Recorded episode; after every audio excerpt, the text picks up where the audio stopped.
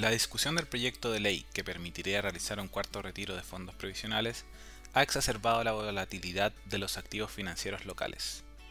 Así, anticipándose a la posibilidad de tener que liquidar sus activos para pagar los rescates realizados por las personas, las administradoras de fondos ya han vendido parte de sus activos o de plano han dejado de realizar transacciones en el mercado local. En este contexto, las tasas de interés subieron cerca de 170 puntos desde principios de septiembre hasta la segunda semana de octubre, mientras el tipo de cambio subió cerca de 50 pesos en un plazo similar. Finalmente, el índice de la bolsa local IPSA cayó en torno a 11% en igual periodo.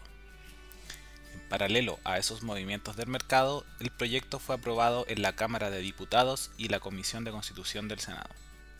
Sin embargo, durante las últimas jornadas se ha planteado la posibilidad de que la discusión y votación del proyecto en el Pleno del Senado se aplace hasta después de las elecciones parlamentarias del 21 de noviembre.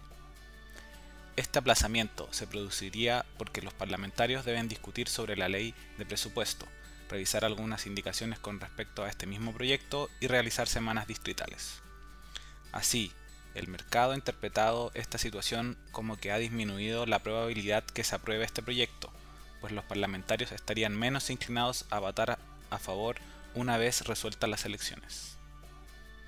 Ante lo anterior, durante la última semana hemos visto caídas en las tasas de interés, apreciación en el tipo de cambio y avance en el IPSA, en promedio recuperando cerca de la mitad de lo perdido desde principios de septiembre.